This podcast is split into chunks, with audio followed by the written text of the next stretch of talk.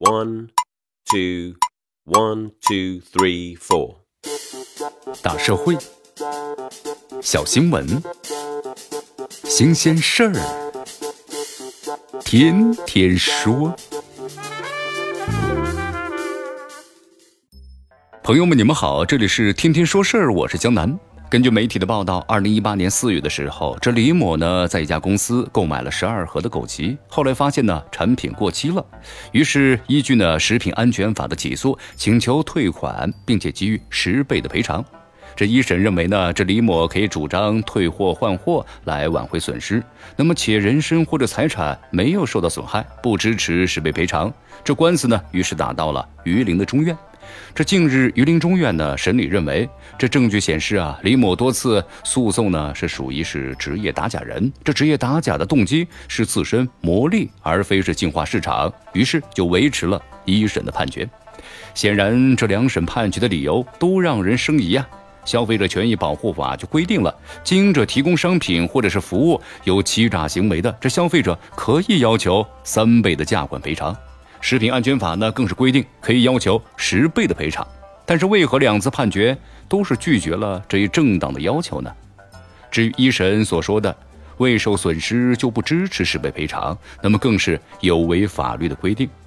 食品安全法第一百四十八条就规定了，消费者呢因为不符合食品安全标准的食品受到损害的，可以向经营者要求赔偿损失。这生产呢不符合食品安全标准的食品，或者经营呢明知是不符合食品安全标准的食品，消费者除了要求赔偿损失之外，还可以向生产者或者是经营者要求支付价款十倍或者是损失三倍的赔偿金。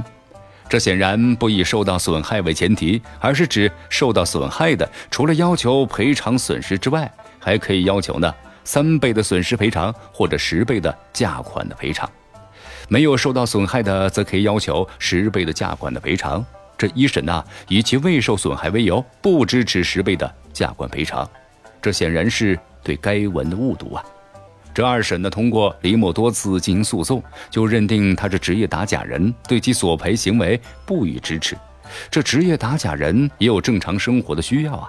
这法院有何证据认定这李某本次购买行为就是出于职业打假呢，而非正常的消费？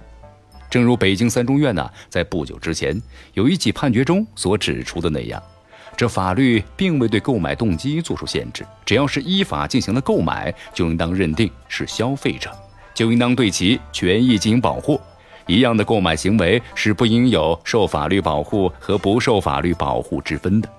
更何况啊，职业打假针对的是面向广大消费者的不法经营行为，排斥职业打假也会使广大消费者受害的。在北京三中院、青岛中院等法院。近来啊，都认识到职业打假的有益性，纷纷对其表示了支持。榆林中院的此次判决的引发争议，绝非偶然呐。这里是天天说事儿，我是江南，咱们明天见。